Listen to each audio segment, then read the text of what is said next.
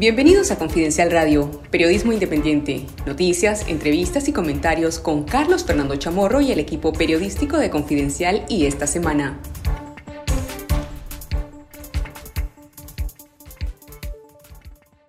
Hola, bienvenidos a una nueva edición especial de Confidencial Radio con lo mejor del periodismo independiente de Confidencial y de esta semana. Gracias por su sintonía. Están con nosotros nuestro director, el periodista Carlos Fernando Chamorro y nuestros colegas Alejandra Padilla y Octavio Enríquez. Buenos días. Buenos días, Helmer, y a toda nuestra audiencia que nos sigue en, en YouTube, en Facebook, en Spotify y a mis colegas Octavio Enríquez y Alejandra Padillo. Eh, estamos en una nueva edición de Confidencial Radio con lo mejor del periodismo investigativo y narrativo de Confidencial y esta semana. Hoy vamos a hablar sobre las noticias que han estado teniendo más impacto esta semana y lo que podría ocurrir también eh, en los próximos días. Este martes se conoció una carta de familiares de presos políticos representando a más de 26 familias en las que claramente demandan, en primer lugar, la liberación de todos los presos políticos, de los 170 presos políticos y la anulación de los juicios políticos.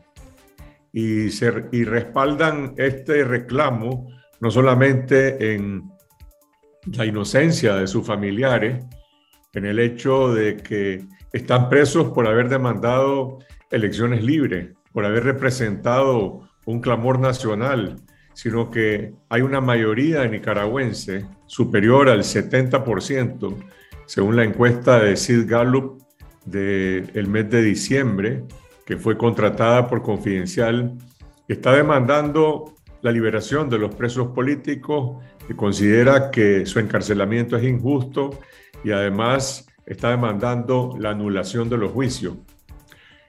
La anulación de los juicios debería de ser la forma de restablecimiento de todos sus derechos políticos. Nadie está pidiendo una amnistía, nadie está pidiendo un perdón para ciudadanos que simplemente han hecho valer sus derechos. Lo que se está demandando y reclamando es que se preserven sus derechos políticos a través de la anulación de los juicios.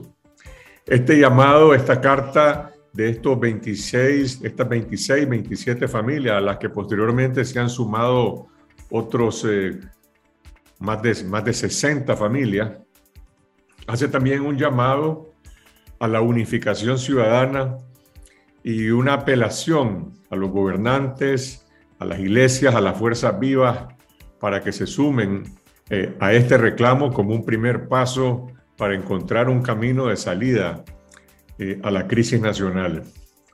Esta mañana se conoció otra carta colectiva, también de familiares de presos políticos, que representan a otras 26 familias que se, se, se enfocan específicamente en la demanda de libertad de los presos políticos y la anulación de los juicios. Y dice así, acogemos, saludamos y manifestamos nuestra decisión de trabajar en pro de cualquier iniciativa en aras de aunar esfuerzos por la apreciada libertad de cada uno de los 170 presos políticos detenidos injustamente. Reiteramos nuestro interés en que su libertad sea inmediata, incondicional, con nulidad de juicios y restablecimiento pleno de sus garantías ciudadanas. La carta que se conoció el, el día martes fue leída por Marta Lucía Chamorro, esposa de mi hermano Pedro Joaquín Chamorro, acompañada de familiares de Arturo Cruz, de Lester Alemán y de Francisco Aguirre Sacasa, esta carta que se ha conocido el día de hoy está suscrita por los familiares de Félix Maradiaga, Miguel Mora, Juan Sebastián Chamorro, Juan Lorenzo Holman, Cristiana Chamorro, Luis Rivas, Edgar Parrales, Ana Margarita Vigil, Tamara Dávila, Dora María Teyes, Víctor Tinoco, Subien Barahona y otros presos políticos. Esto suma prácticamente el consenso que no es de hoy, que se ha mantenido desde que se inició la represión en mayo del año pasado y anteriormente a mayo del año pasado, entre 2018 y 2019.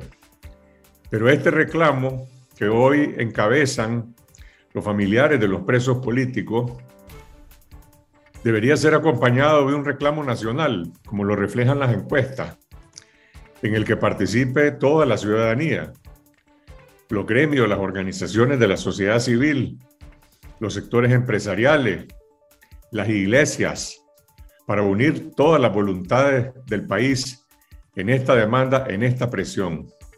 El día de ayer también se conoció un comunicado del COSEP en el que rompe el silencio que esta organización gremial del sector empresarial ha mantenido desde septiembre del año pasado cuando encarcelaron injustamente al presidente del COSEP, entonces Mike Healy, y al vicepresidente Álvaro Vargas, estando ya preso desde antes el expresidente del COSEP, eh, Aguirre, y también estando presos otros dos empresarios, Luis Rivas Anduray, CEO del grupo Promérica, y Juan Lorenzo Holman, el gerente general del, del diario de la prensa.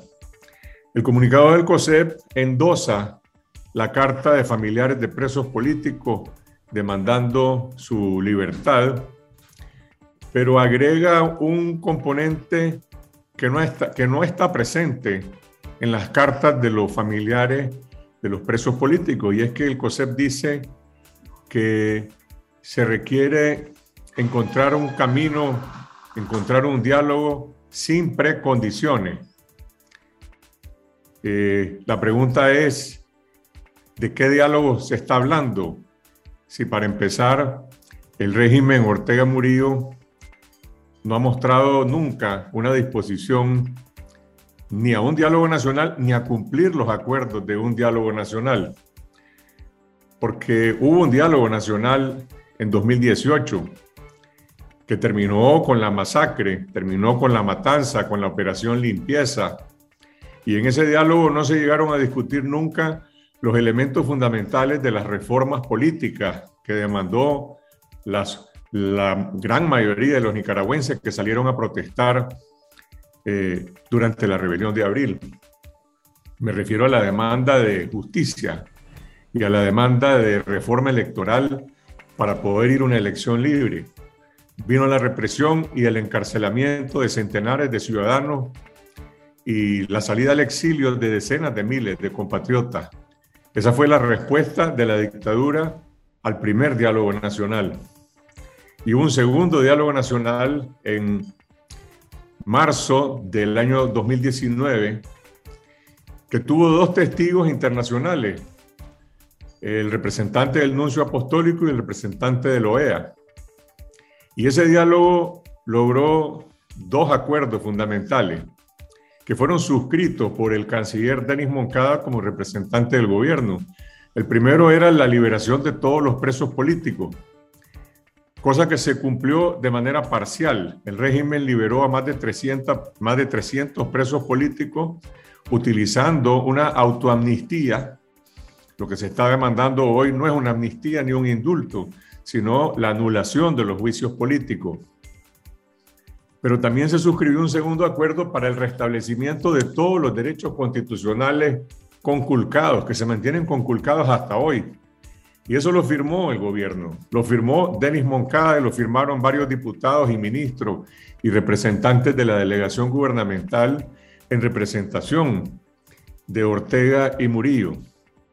El gobierno se comprometió a suspender el estado policial, pero no cumplió se mantuvo el Estado policial, se reforzó el Estado policial, se agravó la represión. Y ahí estaban los testigos internacionales que no hicieron absolutamente nada para demandarle a Ortega el cumplimiento de estos acuerdos. Y después vino el agravamiento de la represión en 2021, que colocó al país en la crisis que se encuentra hoy, con más de 170 presos políticos, entre ellos los principales líderes de la oposición, los candidatos de la oposición, los firmantes del acuerdo del segundo diálogo nacional, ahí están presos.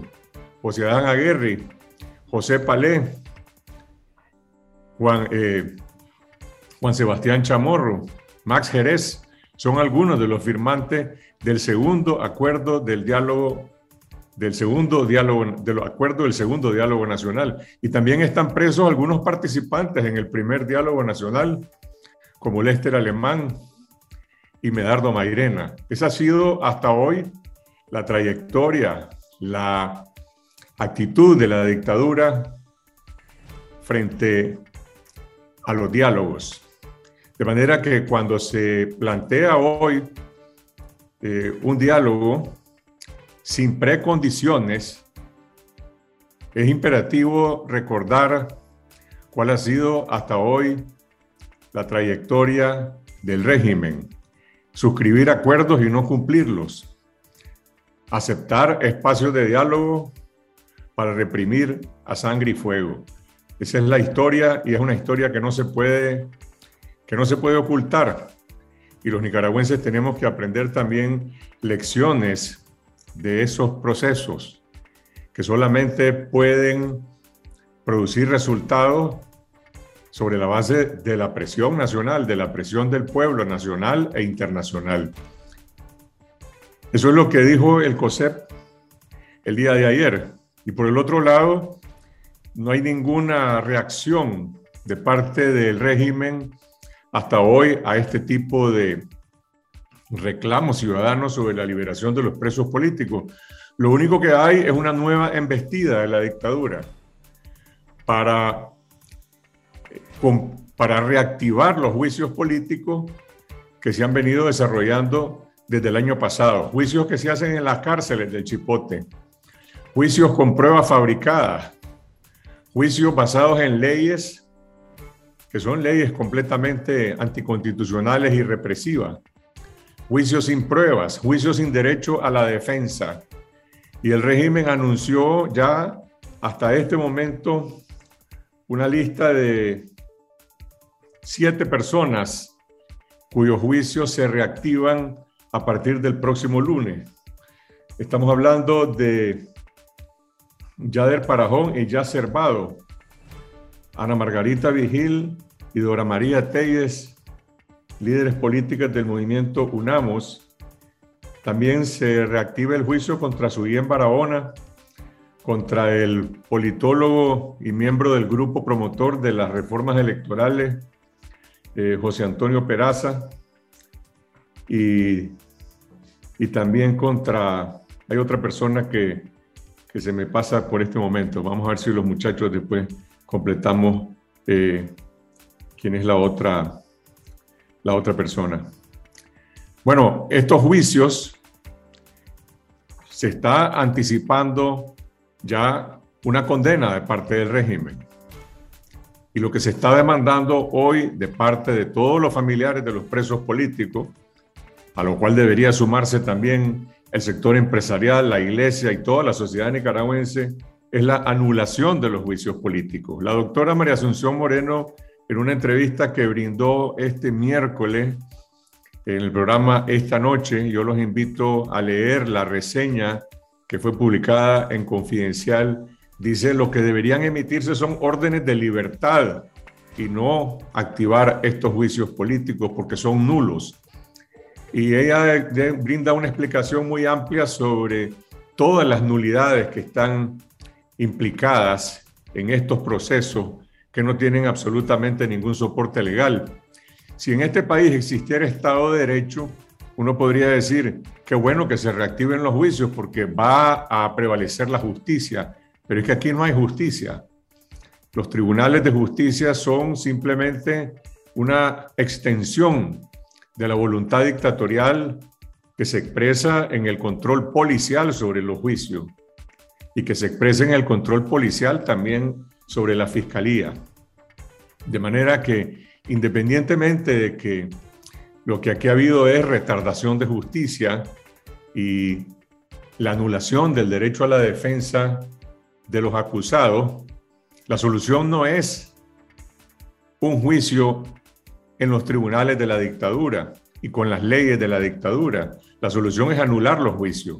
La solución es declarar la nulidad para que los presos políticos recuperen su libertad eh, con todos sus derechos. Y la otra respuesta que ha dado o que ha adelantado el régimen como parte de su propia agenda eh, no es el llamado a un diálogo nacional como algunas personas eh, especulaban de buena fe, porque Ortega a inicios del año pasado dijo, después que ganemos las elecciones vamos a convocar a un diálogo nacional. Y eso lo repitieron algunos de sus asesores y diputados. Evidentemente no hubo elecciones, lo que hubo fue una farsa electoral. Y Ortega se religió en medio de una gran abstención sin legitimidad nacional ni internacional. Y una vez que se autoproclamó ganador, lo que hizo fue acrecentar el discurso de odio contra los presos políticos, el discurso de odio contra la iglesia, el discurso de odio contra los ciudadanos.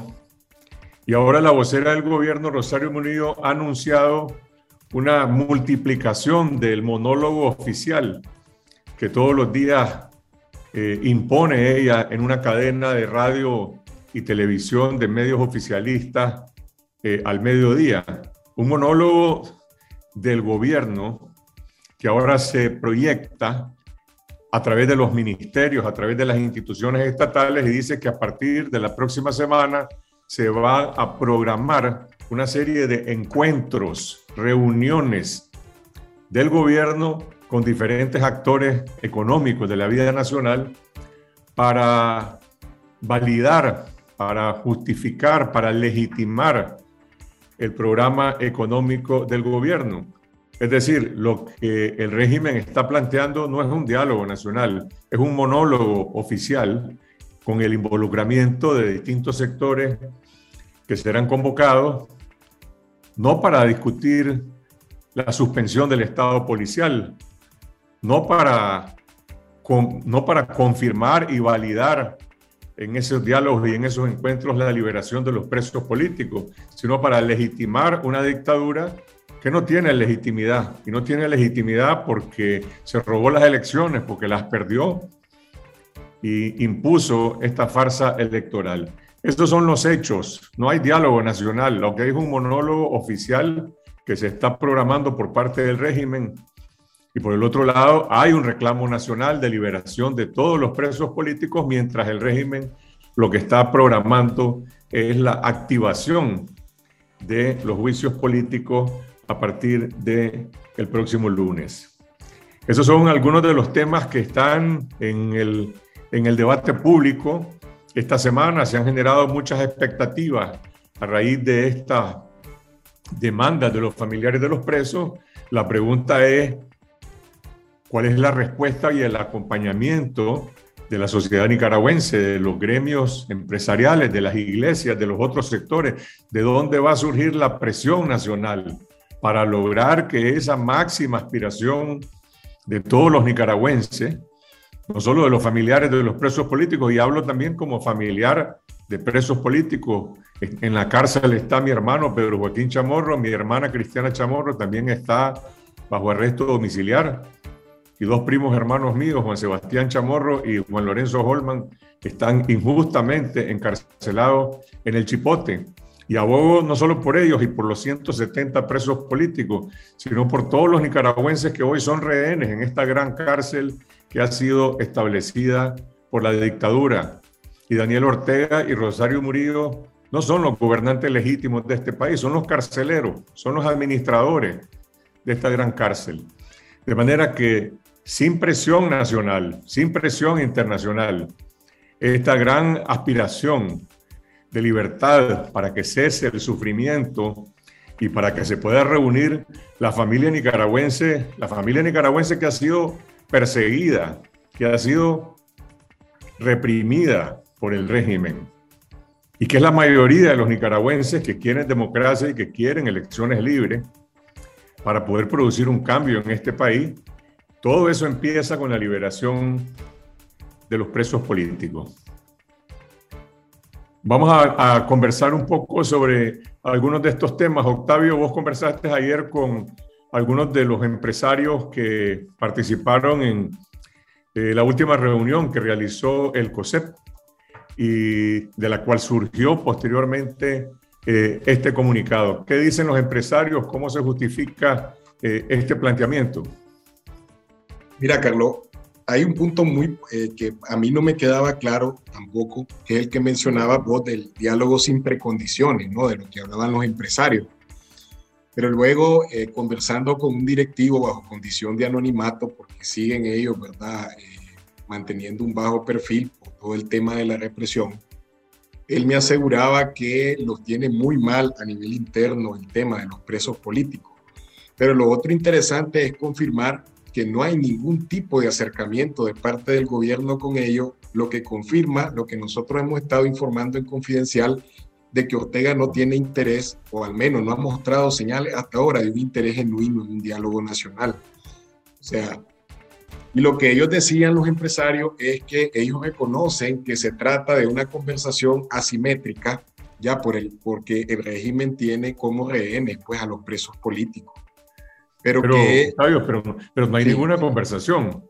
Es decir, están, están hablando de algo hipotético.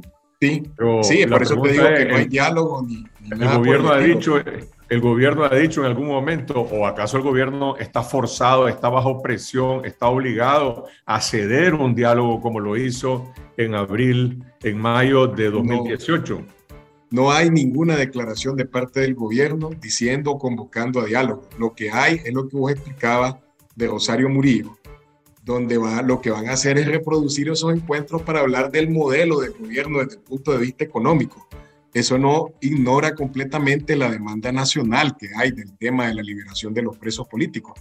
Lo que te estoy explicando es que ellos tienen esa visión, pues, o sea, pero en realidad no, no, no hay ningún hecho que la respalde. Ellos quieren acercarse al gobierno, quieren conversar con el gobierno, pero es una intención. No hay ningún hecho concreto que confirme que hay un interés del gobierno de parte del régimen, pues, de hablar con los distintos sectores. Más bien lo que uno puede notar, y, yo había notado la palabra, vos usaste la palabra carcelero, te me adelantaste, pues, pero la visión del, del régimen es una especie como de carcelero, la de Ortega es una especie como de carcelero en jefe y mandó a activar todos los juicios contra los presos políticos que los tenía durmiendo, siempre para usarlos a su favor, pues. O sea, hay un endurecimiento de la política del régimen, pues. Sí, pero lo que no sabemos es si esta activación de los juicios será una acción generalizada para los 40 o más de 40 presos que están en el Chipote. Todos han sido acusados. Los juicios de todos, digamos, se han establecido, se han implantado, incluyendo el más reciente, que es el caso de los eh, empresarios Michael Healy y, y Álvaro Vargas, que tuvieron una audiencia, no en el Chipote, pero en una sala del complejo judicial en la cual se conoció la acusación y por eso es que se sabe de que en el caso de ellos, que habían sido originalmente eh, señalados por presunción de lavado de dinero y delitos contra la soberanía nacional, eh, serán procesados finalmente solamente por lo segundo, por la supuesta conspiración y no por lavado de dinero. Por la Pero todavía, no se, todavía no se han activado los juicios de todos los otros. Y aquí hay que advertir que estamos en manos de, no de un Estado de Derecho, de un proceso, sino de la discrecionalidad de los carceleros que están en el Carmen y que deciden, vamos a activarle el juicio a este y a este lo vamos a tener a fuego lento y lo vamos a mantener así hasta que tomen sus decisiones porque son esencialmente políticas. No estamos bajo un proceso que se rige por normas judiciales ni por procedimientos, sino por normas esencialmente políticas. Y mientras tanto se está agudizando, que lo que es lo lamentable, ¿verdad? La situación eh, difícil que están pasando muchos de estas personas, o sea, la mayoría de estas personas que están presos políticamente y que sus familiares han denunciado, pues, las distintas torturas de las cuales han sido víctimas. El nombre que te faltaba, si no me falla la memoria, es Miguel Mendoza, de los, presos que estaba, sí, es Miguel Mendoza. Y lo que eh, hay que agregar a ese tema es que usando el ejemplo de los empresarios del que vos hablabas, que hubo una audiencia, así se dieron cuenta que les habían retirado el cargo de lavado de dinero, es que los mismos abogados, y esto ha sido general, no han tenido acceso a los expedientes, no han tenido los, acusados eh, una defensa justa, lo que prueba que son juicios meramente políticos y llenos de nulidades desde el principio, que es lo que señalaba la doctora Moreno. O sea, revisar los juicios y todos tienen ese, ese patrón, digamos, común de abuso. Pues, o sea, vamos, a recapitular, vamos a recapitular la lista de los presos políticos eh, para quienes, en contra de quienes se ha reactivado eh, estos juicios con las pruebas fabricadas por la policía y por la fiscalía. Eh, Yader Parajón, ya Vado. Por cierto, más adelante en el programa vamos a conversar con la madre de Yacer Vado, quien fue capturado el 6 de noviembre. Es parte de estos ciudadanos que fueron capturados en las redadas que hizo el régimen en la víspera de la farsa electoral eh, del 7 de noviembre. Ya Cervado, Yader Parajón, Dora María Telles, Ana Margarita Vigil, el periodista y bloguero Miguel Mendoza, el politólogo José Antonio Peraza y también Suyen Barahona. Y hay que decir que hay un preso político que ya fue condenado que ya fue enjuiciado y que ya fue condenado con la aplicación arbitraria, discrecional, aberrante de la ley de ciberdelito y la ley, la supuesta ley de defensa de la soberanía. Me refiero a don Margarito Alvarenga, un ciudadano de Chinandega, excombatiente del Frente Sandinista, luchó contra la dictadura de Somoza a los 15, 16 años y durante los años 80 fue oficial del Ministerio del Interior. Estamos hablando de, un ciudadano que se reclama sandinista, no del Frente Sandinista ni orteguista. Pero esas son sus raíces. Luchó contra la dictadura y hoy esta dictadura lo echa preso y lo acusa sobre la base del espionaje policial de hacer comentarios en Facebook y de emitir mensajes en WhatsApp que según una jueza de Chinandega constituyen actos de subversión y actos de incitación al odio. Elmer Rivas conversó con el abogado que defendió a Donald Margarito, Donald Margarito Alvarenga y que conoció de la manera también aberrante de cómo se ejecutó este primer juicio político, es decir, la primera condena utilizando esas leyes. Elmer, contarnos qué dice el abogado, cómo se llevó a cabo este juicio político. Bien, lo que caracterizó este juicio político en contra del señor Alvarenga es lo que ha caracterizado toda esta escalada represiva y todos los juicios políticos en contra de los reos de conciencia, que básicamente son aberraciones jurídicas. En el caso del señor Alvarenga, fue detenido en la víspera de las votaciones del 7 de noviembre, el 6 de noviembre, el sábado 6 de noviembre, y fue acusado con la Ley Especial de Ciberdelitos y con la Ley 1055 o Ley de, Soberanía que imputa cargos de traición a la patria. ¿Cuáles fueron las pruebas que presentó la Fiscalía para acusar al señor Donald Margarito? Bueno, dice la Fiscalía que encontraron evidencias, encontraron pruebas en su teléfono celular de comentarios en un grupo de WhatsApp que se llamaban Los Pingüinos y publicaciones del señor Alvarenga, comentarios críticos en contra del gobierno que, según la Fiscalía, generaba zozobra y, e incertidumbre entre la población de Chichigalpa en Chinandega. El señor Alvarito, eh, perdón, el señor Alvarenga eh, fue detenido en su casa según testimonios de sus familiares. Este domingo les presentaremos la historia y el testimonio de sus familiares en una edición especial de esta semana donde se relata precisamente de que el señor Alvarenga fue extraído de su casa el 6 de noviembre. La fiscalía dice en una acusación que fue detenido el 15 de noviembre mientras circulaba en la calle. El señor este, Alvarenga fue acusado precisamente de esta, de esta, de estas, bueno, lo acusaron de la ley especial de ciberdelitos y la fiscalía presentó también el testimonio de siete, de siete policías orteguistas que precisamente revelaron que venían siguiendo al señor Alvarenga desde 2019, simplemente por ser una persona crítica en contra del gobierno y por denunciar las violaciones hacia los derechos humanos. El juicio se desarrolló en un solo día y fue sentenciado a siete años y medio de cárcel. Bueno, ese es, la, ese es el botón de muestra de lo que son estos juicios políticos que se reactivan para continuar el próximo martes contra los jóvenes eh, Yasser Bado y Yader Parajón.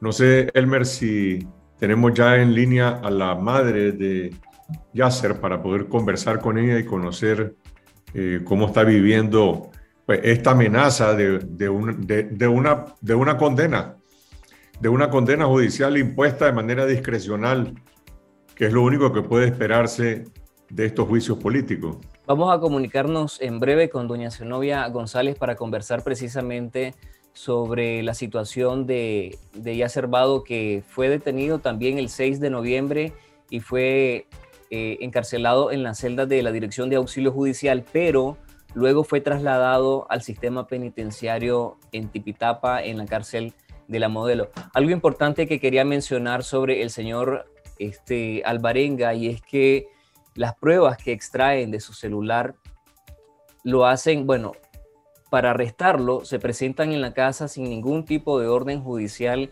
y las pruebas de lo que lo acusan o sea, no hay ninguna investigación previa, sino que de lo que lo acusan, supuestamente son pruebas que extraen de su celular después de llegar sin orden judicial, arrestarlo de manera arbitraria y luego le toman, le requisan su celular y empiezan a revisarlo y a tratar de fabricar las pruebas, como lo han hecho con todos los casos y estos juicios políticos. Mientras contactamos a la madre de Gacerbado, eh, pasemos a otro tema. Eh, hace un par de semanas se conoció el cercenamiento del presupuesto a la Universidad Centroamericana. Eh, está con nosotros también Alejandra Padilla, que ha conversado con algunos jóvenes que aspiraban a mantener una beca en la UCA y otros que han estudiado en la Universidad Centroamericana gracias a becas. ¿Cuál es la situación, Alejandra? qué impacto tendrá esto en la política de becas de la Universidad Centroamericana. Buenos días, Carlos Fernando. La semana pasada conversábamos con becarios y exbecarios de la Universidad Centroamericana sobre esta noticia y lo que nos decían principalmente es que eh, es una situación muy preocupante porque debido a esta reducción del presupuesto, la UCA se ve obligada a reducir casi en un 90% las becas que se van a otorgar para los estudiantes de nuevos ingresos. Y eso significa que muchos jóvenes que aspiraban a tener una educación de calidad eh, no van a poder hacerlo porque para muchos el optar una beca o recibir una beca era la única manera de poder eh, costear ¿no? su formación académica, su formación universitaria, pero además de eso, algo que preocupa es que en este momento, si bien la universidad ha comunicado que va a mantener eh, las becas activas, existe un temor que en los próximos años la universidad tampoco tenga la capacidad de poder mantener las becas de muchos estudiantes que todavía están en segundo, tercero, cuarto año y tienen mucho temor de no poder graduarse luego del gran sacrificio que han hecho. Pero además de eso, eh, ex becarios de la universidad que ya egresaron me comentaban que en años anteriores también la UCA se ha visto obligada a reducir muchos de los programas estudiantiles y también otros beneficios como en la parte cultural. Eh, ya no hacían presentaciones afuera de la universidad como lo hacían antes, ya no los apoyaban tanto con los viáticos de transporte y esto debido a esas reducciones.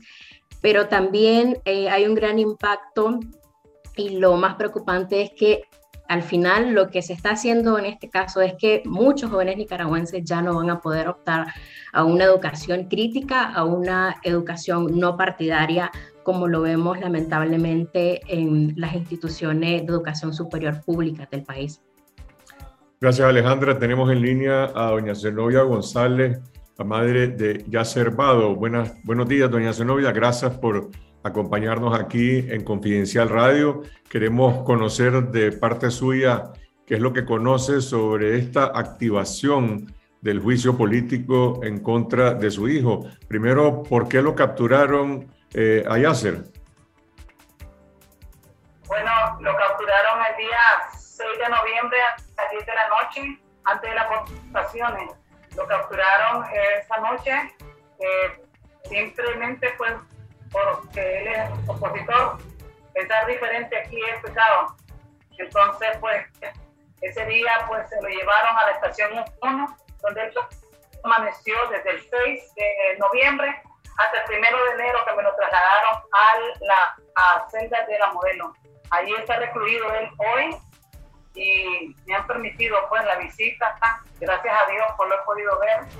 Él está bien en condiciones pues físicas, pero claro, siempre angustiado porque él quiere verdad su libertad y estamos pues pidiendo que, que él pueda salir pronto. ¿De qué lo están acusando ahora? ¿Cuál es el delito que le atribuye eh, la fiscalía? Usted dice que pensar diferente en Nicaragua es un delito, es un crimen, pero eh, la, fiscalía cita algún hecho particular para acusarlo. Sí, a él lo acusan de menoscabo a la integridad eh, de Nicaragua, eh, menoscabo a la integridad del Estado de Nicaragua. Esa es la acusación que a él le, han formulado. Es decir, por pensar diferente que el partido de gobierno o que los gobernantes o carceleros de este país, eso constituye una supuesta amenaza a la integridad territorial y a la integridad de Nicaragua.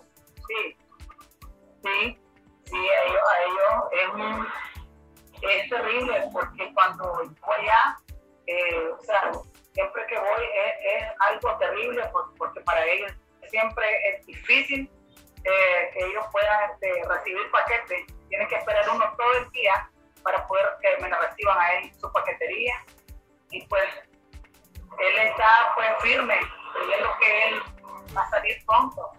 Y yo también lo creo, creo que todo, todo poder y esperando que Dios traiga una solución a nuestra amada Nicaragua. En estos días uh, han surgido varios eh, cartas que han suscrito familiares de presos políticos demandando la liberación de todos los presos, demandando también la anulación de los juicios. Ahora, Yasser va a ser enjuiciado el próximo martes, así es. Bueno, mi hijo tiene este, su juicio para el primero de febrero, dicen el nuevo chicote. Eh, yo me eh, le pregunté a la abogada y me dije que si eso significaba que a mi hijo le iban a trasladar a ese lugar. Me dijo ella que no, no, no es legal, pero sabemos ¿verdad? qué es lo que van hacer ellos. O sea, él está preso en este momento en la cárcel modelo y no lo van a enjuiciar en, una, en, un, en un juzgado, sino que lo van a llevar a otra cárcel donde lo van a enjuiciar. Así es, lo van a llevar al nuevo Chipote, donde están los otros presos políticos. Va a ser enjuiciado, tengo entendido, con Dora María Telles, Ana Margarita Vigil, ya de Parajón y ya de Muhammad Bado. Su, abogada eh, ha tenido la oportunidad de conversar con él, ha podido, ha conocido el expediente que está utilizando la fiscalía para acusarlo, tiene condiciones para poderlo defender en esa cárcel.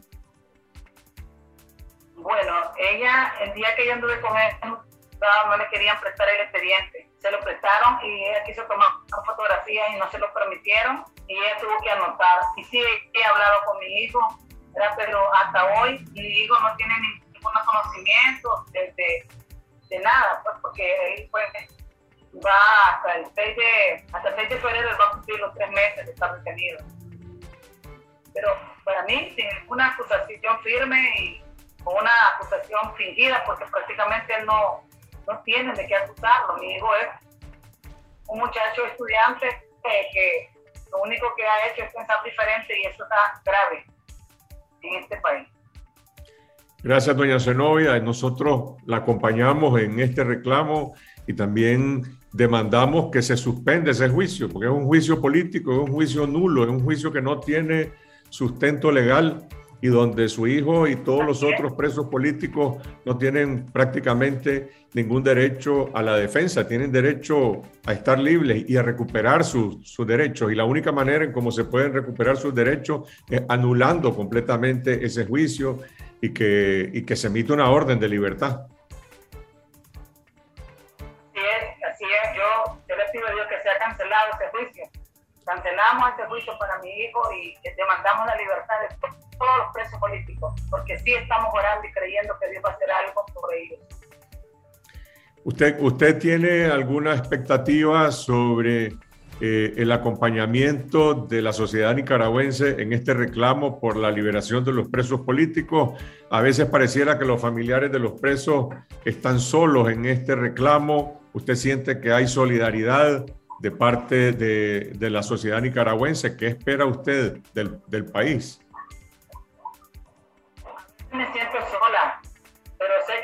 Hay, este, muchos, ¿verdad? Y yo me quiero unir a ellos para también darle mi acompañamiento, que sea para darle palabra de fortaleza, ¿verdad? Porque eh, económicamente usted sabe cómo estamos, pero, pero sí, he sentido apoyo. Eh, algunas personas me han apoyado y yo agradezco a ellas, a esas personas. Y bueno, a seguirme uniendo con ellas para poder llevar nuestro reclamo, para que sea escuchado, que Dios quiera que sea escuchado.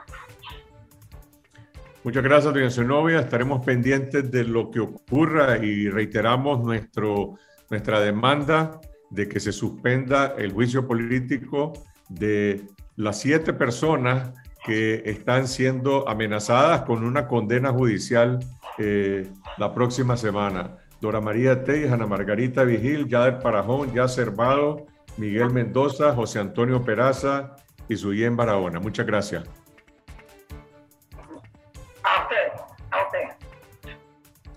Eso es lo que dice doña Zenobia González. Eh, Octavio Elmer, no sé cómo, qué opinión tienen ustedes de, de, lo que puede ocurrir la próxima semana.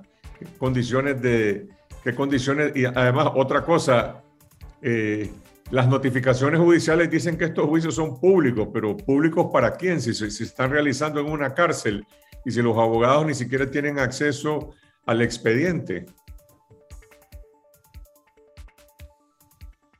Esas son parte de las ilegalidades que han cometido. O sea, lo que uno puede esperar en este caso es que se ratifique la condena.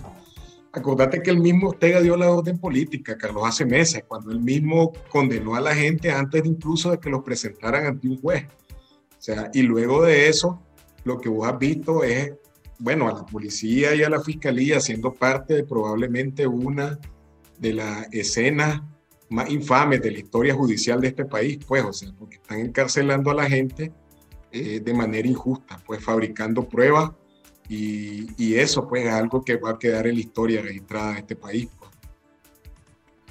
Estamos pendientes de lo que está ocurriendo en Honduras. Desafortunadamente, eh, los contactos que habíamos hecho no están disponibles para conversar con ellos en este momento. Ayer tomó posesión la presidenta Xiomara Castro, la candidata de la alianza entre el Partido Libre eh, y el Partido Salvador de Honduras. Eh, tomó posesión eh, con una gran acogida nacional y popular en un estadio lleno de gente y por el otro lado con la concurrencia de más de 40 eh, delegaciones internacionales de alto nivel, empezando por el rey de España, eh, la vicepresidenta de Estados Unidos, el canciller de México, el presidente electo de Chile, Gabriel Boric, y líderes de, bueno, América Latina, Europa y distintos representantes eh, internacionales. Sin lugar a dudas, eh, el, el, triunfo electoral que logró Xiomara Castro planteó un enorme desafío para su gobierno en Honduras ella dijo, recibe un país quebrado, eh, un país con grandes expectativas y grandes esperanzas, pero con enormes dificultades económicas. Eh, la gran interrogante es qué va a pasar en el Congreso hondureño, que es el pilar fundamental legislativo para poder acompañar una gestión de gobierno. Hay una crisis en el Congreso por la división eh, del Partido Libre que llevó a Xiomara Castro al poder, un grupo de diputados hizo una alianza con otros partidos de la oposición, con el Partido Nacional y el Partido Liberal, eligieron una directiva. Por el otro lado, Libre y el Partido Salvador eligieron otra directiva, de manera que hoy en Honduras hay dos directivas del Congreso, hay un Congreso dividido Y el hecho es que ella le tomó la promesa presidencial, no el presidente de ninguna de estas dos directivas, sino una juez, una representante del Poder Judicial, aunque estaba presente eh, uno de los, digamos, de las facciones legislativas que encabeza y apoya al gobierno. Esa es parte de la crisis política con que arranca el gobierno de Xiomara Castro, tendrá que resolverse en los próximos días. Eh, fue, fue sabia la decisión de no oficializar ninguna de las dos directivas del Congreso para no implicarse la presidenta también en ese mismo conflicto, aunque obviamente son parte interesada en buscar eh, lo más pronto posible una solución. Esperamos que en los próximos días, en este programa o en esta semana o esta noche, eh, poder analizar con colegas hondureños, con, con representantes de los distintos partidos políticos, las expectativas que se han generado en torno al inicio del gobierno de Xiomara Castro. Por Nicaragua estuvo presente el, vice, el canciller Moncada, no se conoció absolutamente ninguna participación que haya tenido en esta ceremonia de la toma de posesión. Y se plantea también otra pregunta, ¿cuál será el posicionamiento del, gobierno, del nuevo gobierno de Honduras en la crisis de Nicaragua? El gobierno anterior de Juan Orlando Hernández eh, mantuvo siempre una posición de complacencia y de alianza con la dictadura de Daniel Ortega, a pesar de ser un gobierno de derecha acusado de, acusado de ser, de estar vinculado con el narcotráfico. Bueno, eh, parte de las alianzas eh, de Ortega con el gobierno de Honduras se vio reflejada incluso en, los últimos, en las últimas semanas del gobierno de Juan Orlando Hernández, que vino a la toma de posesión de Ortega y posteriormente y anteriormente había venido a firmar eh, un acuerdo eh, para regular la situación limítrofe. Eh, continuará Xiomara Castro y el Partido Liberal en el poder ahora, el Partido Libre, la política anterior de, de Juan Orlando Hernández, tomando en cuenta de que Castro viene de el movimiento que lideró Mel Zelaya el presidente que fue derrocado por los militares y que se convirtió también en un aliado de Ortega y de los países del ALBA. Esa es la pregunta. ¿Seguirá alineada el movimiento libre y el gobierno de Xiomara Castro con el régimen de Ortega o va a tomar distancia como lo han hecho otros gobiernos de Centroamérica, incluyendo el gobierno de Bukele y el gobierno de Guatemala, que sí han condenado las violaciones a los derechos humanos que han ocurrido en Nicaragua, independientemente de sus afinidades o discrepancias eh, ideológicas. Ya no se diga el gobierno de Costa Rica o el gobierno de Panamá, que sí tienen un compromiso con el restablecimiento de la democracia en Nicaragua. La última pregunta, eh, Alejandra, eh, la situación de Omicron. Se conoció esta semana un reconocimiento oficial que la variante Omicron está en Nicaragua. ¿Cuál es el impacto que está teniendo esto en la salud? ¿Cuáles son las previsiones que se han estado eh, tomando por parte del sector médico? Hola Carlos Fernando, en efecto, la Organización Panamericana de la Salud informó que la variante Omicron ya está circulando en Nicaragua. Sin embargo, una vez más, la población tiene que enterarse por medio de la organización internacional y no a través del Ministerio de Salud, que no ha informado de la circulación ni de esta variante ni de las anteriores. Y prácticamente lo que está sucediendo es que están exponiendo a la población nicaragüense a más contagio y a más muertes Médicos independientes consultados por Confidencial desde meses anteriores ya venían advirtiendo, ¿no? específicamente a inicios de enero, de que estaban atendiendo pacientes que presentaban eh, los síntomas vinculados a esta nueva variante y lo que ellos han advertido o han alertado a la población es que continúen tomando las medidas a pesar de que el gobierno no ha tenido la responsabilidad de alertar a la población como debería de hacerlo.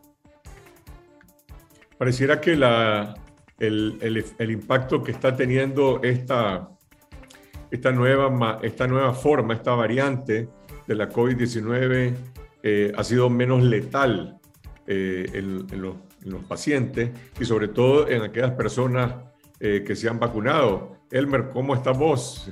¿Y, qué, qué, qué conocimiento, qué experiencia has tenido en relación a esto? Bueno, lo que ha sido comprobado por médicos y científicos es precisamente que la variante Omicron es más contagiosa, se multiplica a mayor velocidad los casos, pero produce menos daño que la variante Delta, por ejemplo, que causó tanto daño en toda Centroamérica y en toda la región a finales del año pasado. Así que eh, suele ser, el ciclo de la enfermedad suele ser más corta.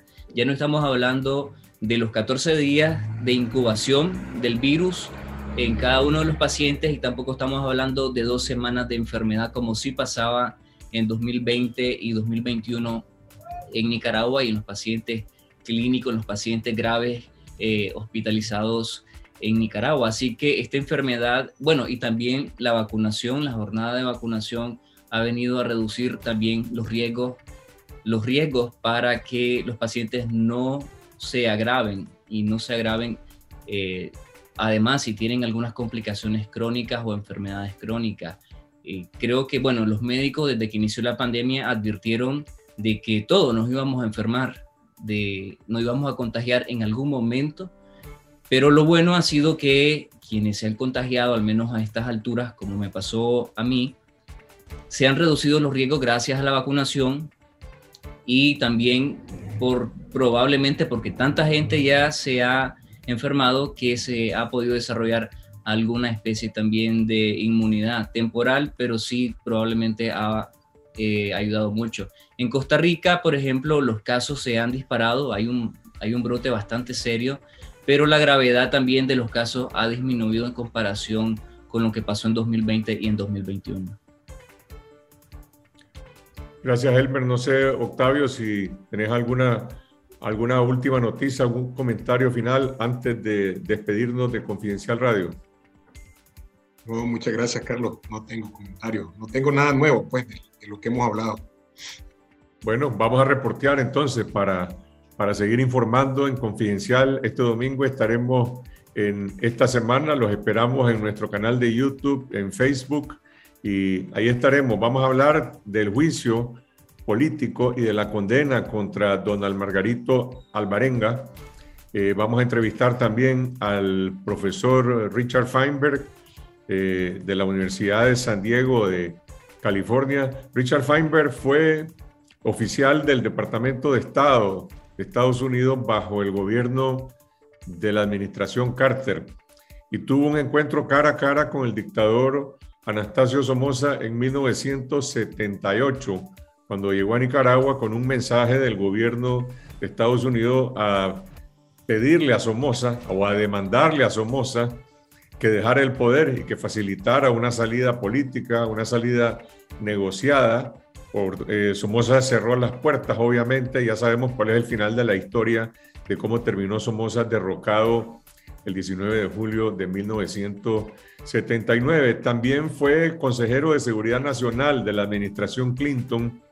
Y menciono estos datos porque es una persona que ha estado directamente vinculada a Nicaragua en los últimos 40 años. Ha visitado una veintena de veces el país, tanto como miembro de distintas administraciones del gobierno de Estados Unidos, como también como politólogo, como economista, como alguien directamente vinculado a la sociedad civil y que ha publicado varios análisis eh, sobre Nicaragua. El último es un, es un ensayo que publicó en el Wilson Center en el año 2019 con alguna expectativa sobre la posibilidad de que un diálogo produjera un resultado en Nicaragua para encontrar una salida a la crisis política. Sobre todos estos temas que estaremos hablando este domingo con Richard Feinberg y también vamos a hablar sobre las elecciones en Costa Rica, donde a pesar de que en Costa Rica hay posiblemente medio millón de nicaragüenses o más, y por lo menos unos 350 mil según el censo costarricense del año 2011, son residentes en el país, solamente votan unos 45 mil que están eh, nacionalizados. No se puede hablar realmente de un voto nica cada quien vota de acuerdo a sus preferencias y vamos a entrevistar a varios ciudadanos nicaragüenses que sí van a votar en las elecciones de este 6 de febrero. Incluso un joven que participará como observador de estas elecciones va a poder hacer, hacer aquí en Costa Rica lo que no pudo hacer en Nicaragua, donde se cerró la vía electoral con la represión del de, eh, año 2021.